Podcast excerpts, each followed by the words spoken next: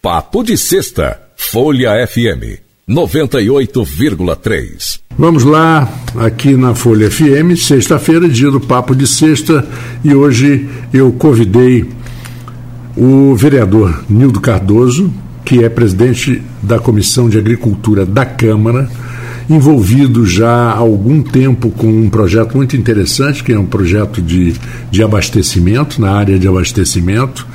E, mas a gente vai conversar, Nildo. Primeiro, muito obrigado por você estar conosco. E segundo, começar a falar um pouco da, da tua vida como político, porque você, vamos dizer, nos últimos quatro ou cinco governos, você foi oposição. Né? E a primeira pergunta que eu gostaria de colocar para você é como é que você vê, por exemplo, hoje estando numa, na base de apoio do, do governo Vladimir Garotinho, qual a diferença que você vê tanto na área política específica ou na parte de execução de fato das, da, a gente sabe, né? Tem coisas que são só políticas, outras coisas são efetivas. Como é que você vê, você que tem tanta experiência? Bem, primeiro eu quero agradecer a oportunidade, mais uma vez, de estar aqui, né? Na Folha, na Folha FM. E, e aqui com você, Maganda. Eu tenho um grande respeito e admiração né, pela sua conduta né, na, nas entrevistas, seu posicionamento e fora também, como diz outro, fora das quatro linhas. Fora. dentro e fora de campo. Fora e dentro de campo. E a questão é o seguinte, eu acho que tem muita gente que entra na política e, infelizmente, com um objetivo alheio à né, nossa função como político, que é legislar, fiscalizar, e, e, ao longo da minha vida política, desde 2000, do meu primeiro mandato, é, eu, eu quis, ir, com independência, né, de não de, é, ir para a Câmara para fazer de lá um meio de vida. Tanto é que tem muitos que ficaram pelo caminho aí, nunca mais voltaram, e fizeram um mandato só em todas as gestões. Todo período tem isso. Uhum. Você tem vários e muda 50%, e eu já dei opiniei. É, opinei na, na, na, Câmara em relação a isso, né? E eu acho que nós vamos ter uma renovação de 10 a 12 vereadores na Câmara. Isso é opinião minha, eu falei lá e repito. Exatamente em função disso. As pessoas precisam viver de alguma coisa que não seja política. Porque o eleitor também vê isso. Né? As uhum. pessoas têm que ter uma função. É. Ele tem um médico, é um advogado, ele pode ser um empresário, ele pode ser um comerciante, ele pode ser alguma coisa. Você sabe, Nildo, que. Vou, vou dar um exemplo. As, as, cidades americanas, a composição lá é diferente. Você não tem, por exemplo, bairros. Sim. É, são mini cidades. São cidades com prefeito, com, com, com o City Hall, que é uhum. os, os, representantes e tal. Sim. Então, é, tem, e tem os condados. Para você ser prefeito, por exemplo, de Miami, eu me lembro quando eu me mudei para lá, tinha um prefeito americano, mas que, que tinha um sobrenome Soares, que é uma cidade muito latina, né? Miami, certo. Flórida, o sul da Flórida. Ele, para ser prefeito, para ele poder concorrer à prefeitura, ele tem que provar que, que a, a vida dele é uma vida estabelecida. Que, que ele tem condições financeiras absolutas e que, que não tem nenhuma dívida.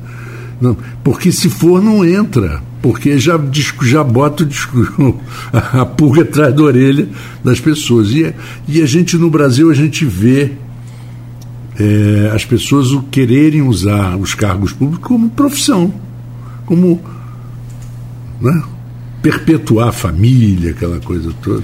Mas é o que eu falo. Eu poderia, por exemplo, no primeiro mandato de. Bota o filho, bota o sobrinho. De bota... 2000, 2000 a 2004, por exemplo, quando o campus começou a crescer né, assustadoramente na questão da, de, de royalties, e depois 2004, 2005 até 2008, é, nenhum dos dois eu fui governo. Quando chegou em 2008, eu não, eu não concorri, né? Fiquei aquela briga interna partidária, eu acabei eu e mais dois vereadores não podemos não pudemos concorrer à reeleição. Mas Deus sabe das coisas, em 2012 nós voltamos, fomos o vereador, o vereador mais votado em Campos. E sem mandato. Eu me lembro. Então por quê? Porque eu fui para a roça e fui trabalhar naquilo que eu sempre fiz, faço há 35 anos. entendeu? Que é exatamente a questão das cerâmicas. Então eu acho que é, nós temos que, que ter uma vida independente para você tomar a decisão que a sua consciência na hora não vai pesar.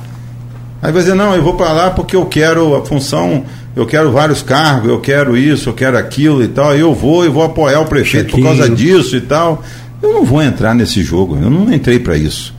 Então, tanto é que no primeiro não foi, no segundo, no terceiro, e o quarto mandato agora, por exemplo, é, eu levei dois anos na oposição. Quando eu sentei para conversar com, com o Vladimir, foi antes da eleição. Ou seja, antes dele assumir. Após a eleição, antes dele assumir o mandato dele. Nós tivemos uma conversa. Não só eu, eu e mais seis vereadores. E nessa conversa eu falei, olha, o meu projeto é só um, a central de abastecimento de campos. Aí na hora não andou. Inclusive eu quero aqui dizer da, da, da boa vontade, o empenho do vice-prefeito Frederico à época para que eh, esse, a coisa andasse da forma como nós planejamos, que o projeto já, já tinha um projeto pronto.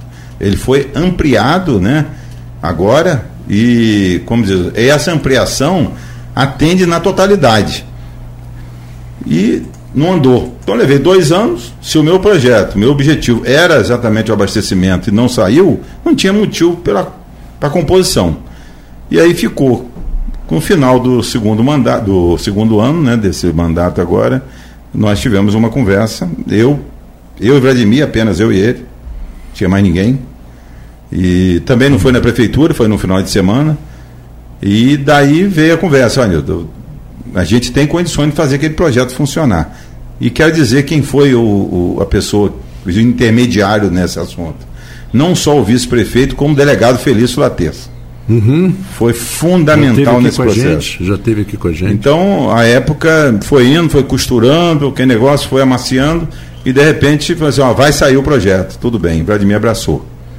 Aí eu falei, agora não tem porquê a gente ficar dando soco em faca de ponta, passar pelo legislativo durante quatro mandatos e você chegar lá no final e falou assim, ó, nada eu pude fazer por ninguém. A não ser pessoalmente. Porque pessoalmente você atende as pessoas que você quer da maneira que você quiser. Os projetos Sim. sociais nossos, nós temos as escolinhas de futebol, as zumbas espalhadas por todo o nosso município. Nós temos isso aí para atender a população. Nós temos atendimento médico, pessoas que né, faz essa ponte né, na área de saúde, tem uma equipe muito forte.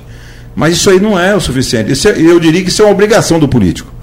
Mas o que a gente quer plantar é vir funcionar a questão do SEASCAN, e, e eu sou assim, meio alucinado quando a gente quer um objetivo e busca esse objetivo, e Vladimir abriu as portas. E para surpresa nossa, eu falei isso na tribuna da Câmara, estou hoje aqui repetindo, é, para surpresa nossa, Vladimir vai a Brasília, e eu falei isso na audiência pública, falando sobre o SEASCAN, e ele apresenta lá, nós conseguimos através de Júlio, eh, Júlio Lopes, que é do PP, é o partido na qual ele né, está afiliado agora, e também através do delegado Felício. Nós conseguimos ali aproximadamente 14 milhões. Prefeito vai a Brasília, consegue mais 12, faz 26. De repente, nós, eu recebo um documento, o prefeito recebeu com certeza primeiro do que eu, mas eu também recebi no mesmo dia um documento que esse projeto foi apresentado ao Ministério da Agricultura pela bancada dos deputados do Estado do Rio de Janeiro e também os senadores. E foi acatado. O projeto no seu todo, com valor de 58 milhões de reais. Então o projeto hoje, praticamente, o recurso, existe o recurso do governo federal, através do Ministério da Agricultura, para fazer o projeto acontecer. Nildo, é, você fala muito na importância dessa central de distribuição e a gente vê que tudo isso tem sentido. Né? Sim. Primeiro porque combate uma coisa que você até está mesmo falando aqui por fora da entrevista, que é um, um, um grande causador de, de, de, problemas de preço e tudo, que é o atravessador.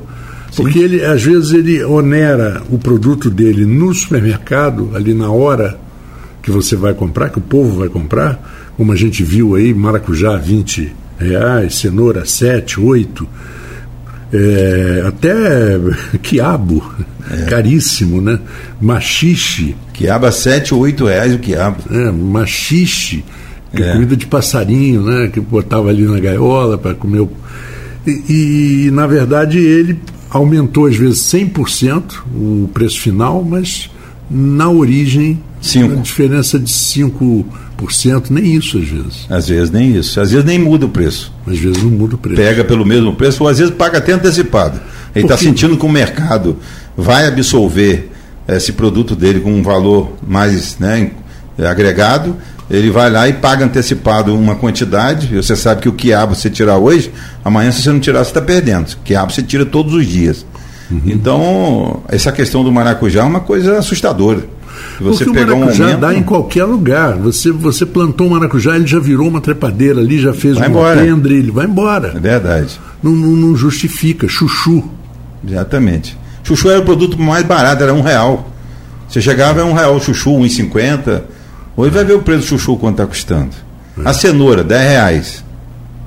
Você não acha que a gourmetização também contribui?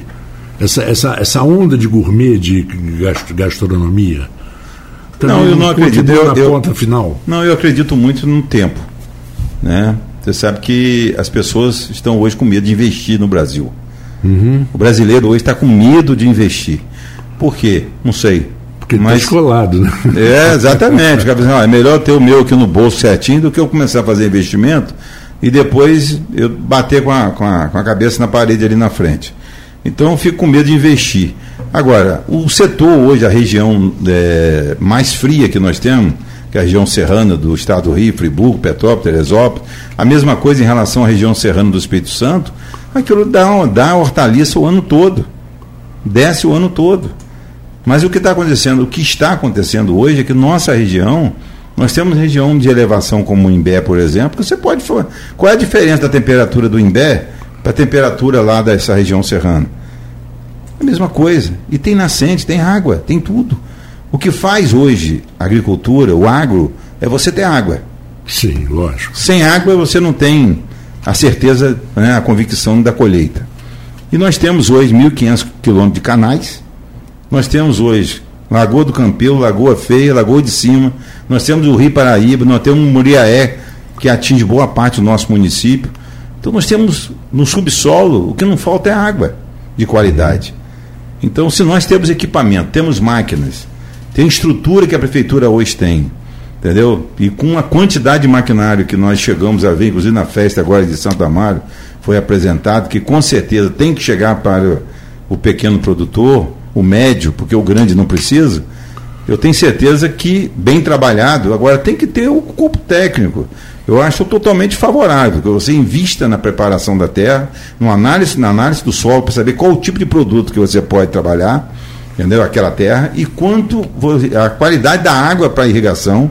E também você precisa de um técnico para poder orientar o momento certo de você plantar. Então isso tudo é, é isso, é, é fundamental. É, Agora, técnico, chega lá, deixa por é. conta do produtor, deixa por conta do produtor, eu acho que não é, funciona. E o técnico, já está provado que o técnico no campo é sinônimo de economia. Porque ele vai saber exatamente. Porque já vi casos de produtores chegarem, chamarem um técnico em irrigação e falar assim, olha, já comprei tudo. Ele falou assim, mas para que, que a senhora comprou isso? Ela não precisa disso. Só jogou dinheiro fora. Sim. Quer dizer, de, então vai fazer de outra forma, mas aquele dinheiro que ela gastou, ela vai querer tirar em algum, em algum momento. Com Agora certeza. vamos falar um pouquinho da proximidade. Deixa eu concluir a, ah, tá, a questão tá, da política. Nós interrompemos lá atrás em relação à questão de Vladimir. Eu acho que, é, pela experiência que Vladimir tem por ter sido deputado federal, ele, ele obteve um êxito muito grande nessa jornada dele em Brasília, às vezes que ele foi lá. Quando ele se né, decidiu aí, no período certo, em outubro, na hora de apresentação das emendas, de bancada principalmente, ele foi muito feliz. Porque ele não só é, concentrou nos deputados para fazer aquelas emendas individuais, mas ele, quando focou na emenda de bancada e pegou toda a bancada do Estado do Rio de Janeiro, como eu falei anteriormente, de deputados e também de senadores, independente de questão partidária, e quando todos aderiram à questão do projeto, ele apresentou direto ao Ministério e foi aceito, aquilo ali foi um gol de placa. Entendeu? Esse mérito, eu vou dizer, totalmente dele. E também da equipe que ajudou a elaborar né, a equipe da Secretaria de, de, de Obra e mais o, o próprio projeto que nós né, viemos trabalhando lá atrás. Né, Alfredinho, nós andamos muito, nós viajamos para o Brasil inteiro. Uhum, é então, hoje. Ele sempre contou aqui no, no, no Interação, que é o Sim. nosso programa de terça-feira, ele sempre citou isso. Isso é uma coisa que eu não vou levar para o resto da minha vida. Entendeu? O resto da minha vida. Independente né, do que vai acontecer lá na frente, que eu tenho certeza que a pedra fundamental, Vladimir deve, assim que passarmos o carnaval, ele vai fazer o lançamento, que a pedra fundamental pesa 15 toneladas e já está pronta. Entendeu? Eu quero dizer para a população de Campos que a maquete vai estar pronta e nós vamos passear com ela por todo o município, todas as áreas do nosso município pelo interior. Uhum. Vamos, pra, vamos apresentar também na Pedra, na cidade, principalmente a população de Guarulhos, porque aquilo ali vai empregar muita gente ali dentro. Nós não teremos circulando, ali vai ser uma cidade, uma cidade de 240 mil metros quadrados. Quando a população olhar a maquete de perto e começar a ver a pedra fundamental e o maquinário entrando ali para dentro, e trabalhando e recuperando os galpões e construindo novos galpões, aí vão ver que nós alcançamos o nosso objetivo que é exatamente trazer, na minha opinião, né, e para todos que estão né, nos ouvindo aí, assistindo, e isso é o projeto do século. Isso não é um projeto de agora. Eu acho que depois que chegou a iluminação em Campos, eu acho que depois da, da cana-de-açúcar, pela quantidade de usina e emprego que gerou na nossa cidade, eu não vejo um projeto é, diferente, com mais importância na geração de renda e emprego no nosso município que esse. É, agora, falar um pouco, já que você falou nisso aí, nós vamos fazer um cálculo aqui rapidamente. Vamos embora. É, o, esse projeto está planejado, a, a área ali na, na rodovia BR-101. 101 ao lado daquele supermercado enorme. Positivo. Que tem ali. Positivo. Então, ali mais ou menos uns 5 quilômetros daqui da. Já, certinho, 5 quilômetros certinho. Certo. Aí, somando mais 30 ou 40, daria uns 50 quilômetros ao porto. Positivo. E o que que isso é importante? Exatamente. Porque é uma coisa é você ter o, o Ciascan pô, a 70 quilômetros aqui, mas a importância de estar aqui é porque você tem um porto aqui. Positivo. E nós temos ainda temos o, o, o aeroporto. Ainda tem um aeroporto. Exatamente. Que mal ou bem. Que mal ou bem pode dar uma dinâmica ali né, para exportação. É. Então eu acho que a questão do Açu é uma realidade. O Açu é uma realidade. O Porto do Açu é uma realidade. Agora, cabe também, hoje a gente, como eu estou falando, não adianta você só plantar. Você tem que ter um técnico acompanhando todo o período de produção. Você não ter aquelas pessoas plantando, Marco Antônio, tudo de uma vez só. Você tem que ter né, uma linha de produção para você abastecer o mercado e você atender a esse produtor para evitar que o preço daquele determinado produto, quando ele está em excesso, a tendência dele, a oferta né, é maior do que a procura, automaticamente nós vamos ter é, uma queda no, no preço do, do, desse, desses produtores. É, e, é o... você sabe que o consumidor tem que também aprender a lidar com isso. Com certeza. Não é? Porque os dois lados. Os, o consumidor ele diz: olha, essa semana a cenoura está uma fortuna. Vou comprar abobrinha, que está mais barato. Sim né? Sim. E que é tão nutritiva quanto. Vou, não vou comprar isso porque está muito caro. E se o produtor começar a perceber que não está saindo por aquele preço, ele vai perder. Sim. Ou ele reajusta, ou ele perde. Isso aconteceu, é, hum. aconteceu em relação à cana-de-açúcar e também o empim, o abacaxi. Hum. As pessoas pegavam essa, essas áreas plantadas e faziam o quê? Nós vamos no ciclo de um que você faz o ciclo de um substituindo o outro. Você tira o abacaxi, vai para o empim e vice-versa. Aí entrava a cana. A cana no lugar da empim. Por quê? Ah, porque a cana deu um preço melhor. A cana despencou. Ó, a safra está pequena, a cana tá, não, né, não deu preço. O que, que a pessoa vai fazer? Não, vamos todo mundo para empim, vai tudo uma vez só. O que a gente precisa fazer é ter uma pessoa para orientar. São Francisco, ter uma, uma, uma interagir conosco são João da Barra, a mesma coisa, o secretário. Criar dentro do SEASCAN, entendeu? Uma mesa redonda para negócios, onde essas pessoas vão interagir e saber o que plantou, quanto plantou, e que nós vamos precisar para abastecer os mercados de onde? Paraná, Santa Catarina, Rio Grande do Sul, o Brasil inteiro, o Nordeste. Nós vamos ter mercadoria de todo o Brasil aqui. E nós vamos ter muitas coisas daqui indo para todo o país, como eu encontrei em Caxias do Sul. Eu não, eu acho que o próprio Alfredinho aqui falou, nós encontramos em Caxias do Sul abacaxi daqui. Por quê? O clima dele é frio. O abacaxi não dá lá. Batata doce não dá lá. Dá aquela invernada, queima tudo, morre tudo. Então não dá abacaxi lá também. Então nós temos o que levar para lá e nós temos o que né, trazer de lá, que é exatamente a parte de frutas e a questão da hortaliça. Pois é. E agora, já que você citou umas duas ou três vezes aqui São Francisco, o que, que essa ponte pode resolver ou pode ajudar se for efetivamente concluída? Se for. Olha, eu acho que aquilo ali é uma vergonha. Que não é vergonha. Eu também acho. Eu não, vergonha ou é uma vergonha ou é uma pouca vergonha. Entendeu? duas coisas. É. Porque é, é impressionante você ter um governo que começa, passa para outro governo que assume o compromisso e aloca recurso no orçamento para concluir. Quando chega no final o governo né, não conclui, não, nós vamos terminar esse ano entrega.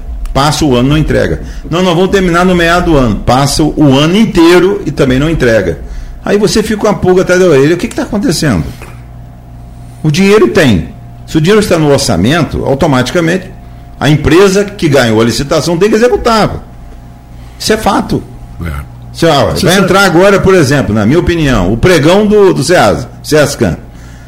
Pregão do SEASCAN. Vai sair. O valor da obra, 58 milhões. Tem que ir para lá, tem prazo, a pessoa sabe o custo da obra e tem as etapas a ser executadas. Essas emendas, ela, por ser emenda federal, ela vem via Caixa Econômica Federal. A medição é feita pelo técnico da Caixa Econômica. E esse dinheiro só é liberado a partir do momento que é executada a obra. Olha só a responsabilidade. A Nildo, como é que você sabe disso? Eu fui secretário de Agricultura. O dinheiro para pagar a empresa dos cinco tratores de emenda parlamentar que veio via é, Caixa Econômica, emenda parlamentar para comprar cinco tratores e cinco implementos cinco grade aradora. O dinheiro só foi liberado depois que o, o profissional, o técnico da, da, da, da, Caixa Econômica foi lá fazer a vistoria.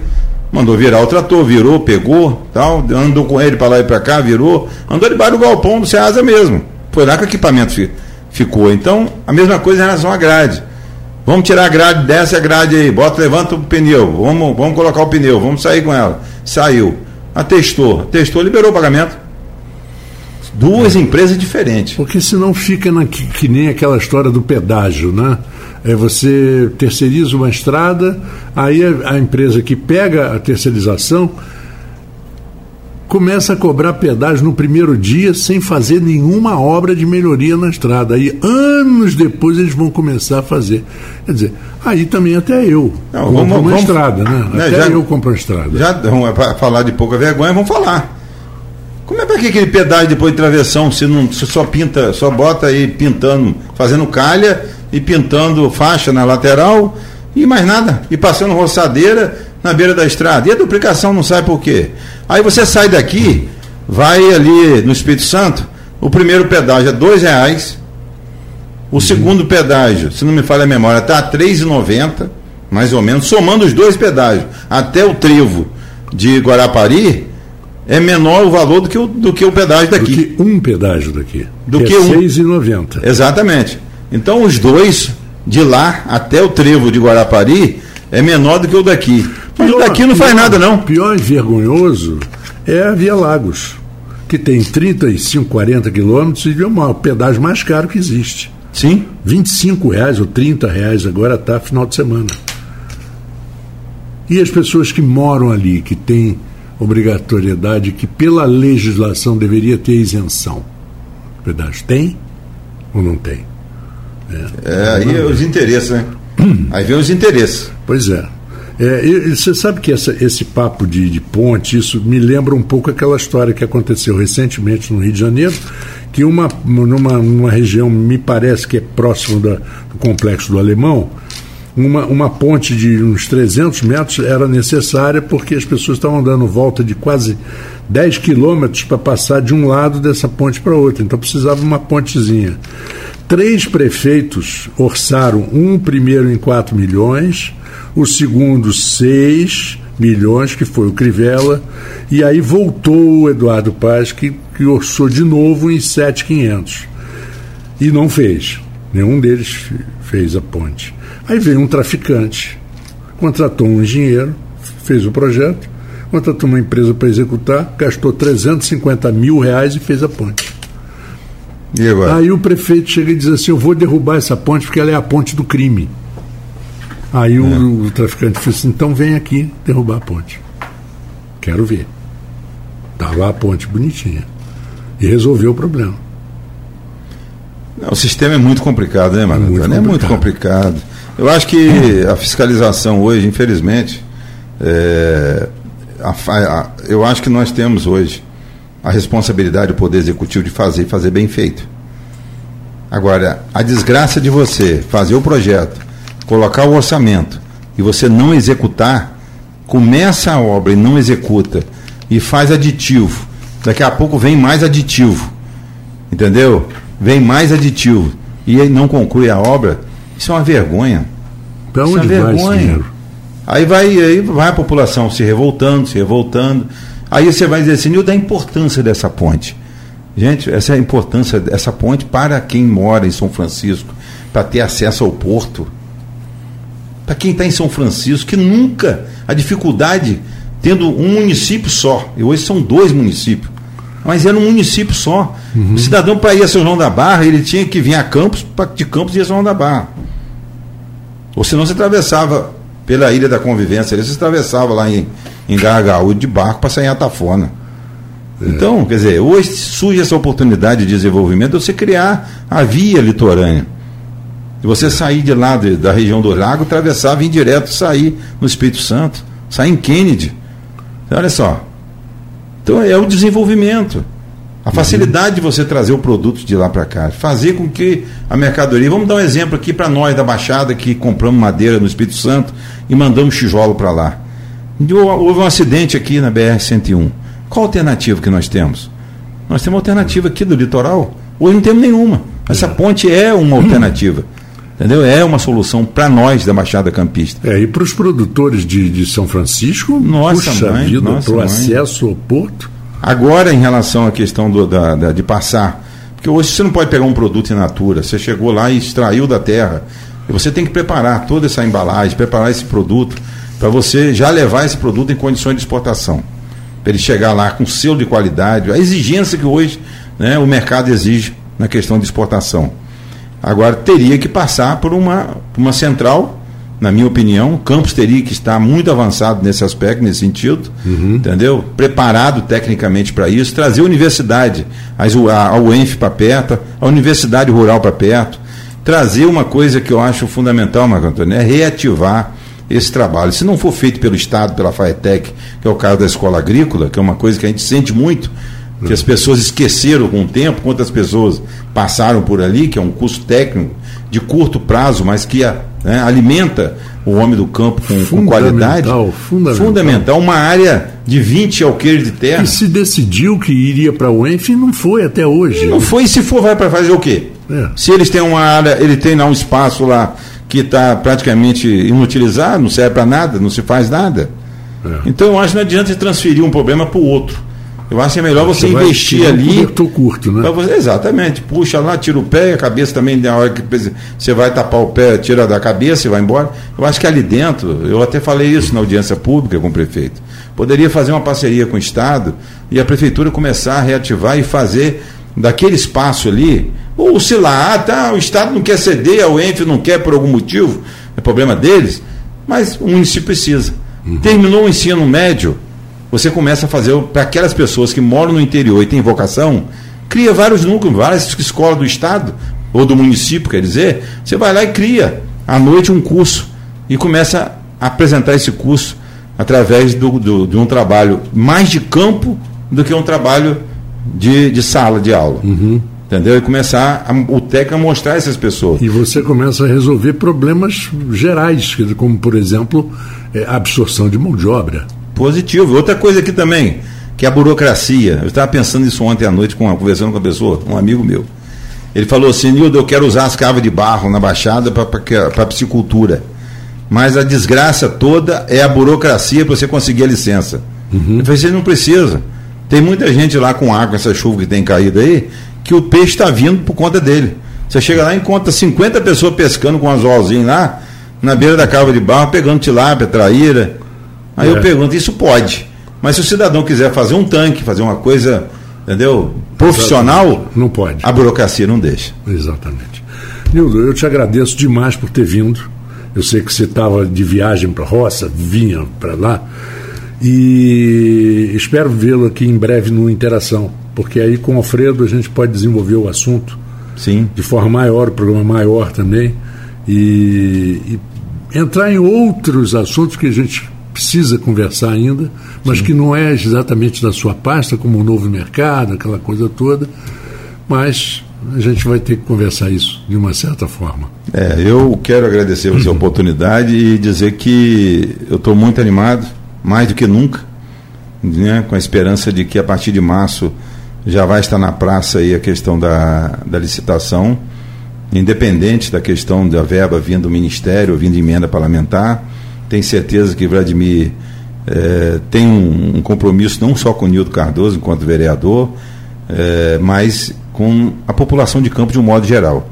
E a região vai vir a reboque, o norte e noroeste vai vir e pode ter certeza disso. Eu vou mostrar com o decorrer do tempo através das reuniões que nós faremos com os secretários, como presidente da comissão, e não como somos superintendente, que essa é a função. E outra coisa, o abastecimento vai virar secretaria. Esse é um compromisso do prefeito. Vai virar secretaria para poder ter mais autonomia, entendeu, Maranda? E sobre esse, esse projeto que, na minha opinião, é um projeto que vai mudar o município e a nossa região norte-noroeste para sempre. Muito obrigado, Nildo. Para você, um bom final de semana. Para o nosso ouvinte também, amanhã nós temos o Bossa Eternamente Nova, para quem gosta de bossa nova, que está cada vez mais importante no mundo inteiro, verdade. menos no Brasil. É menos no Brasil. E eh, amanhã tem Astrid e Astrude, duas cantoras. Astrid e Astrude. E um abraço a todos. Eu volto na segunda-feira, a partir das 14 horas, com o melhor da música e da informação. Um abraço, um abraço. a todos vocês. Papo de Sexta, Folha FM 98,3.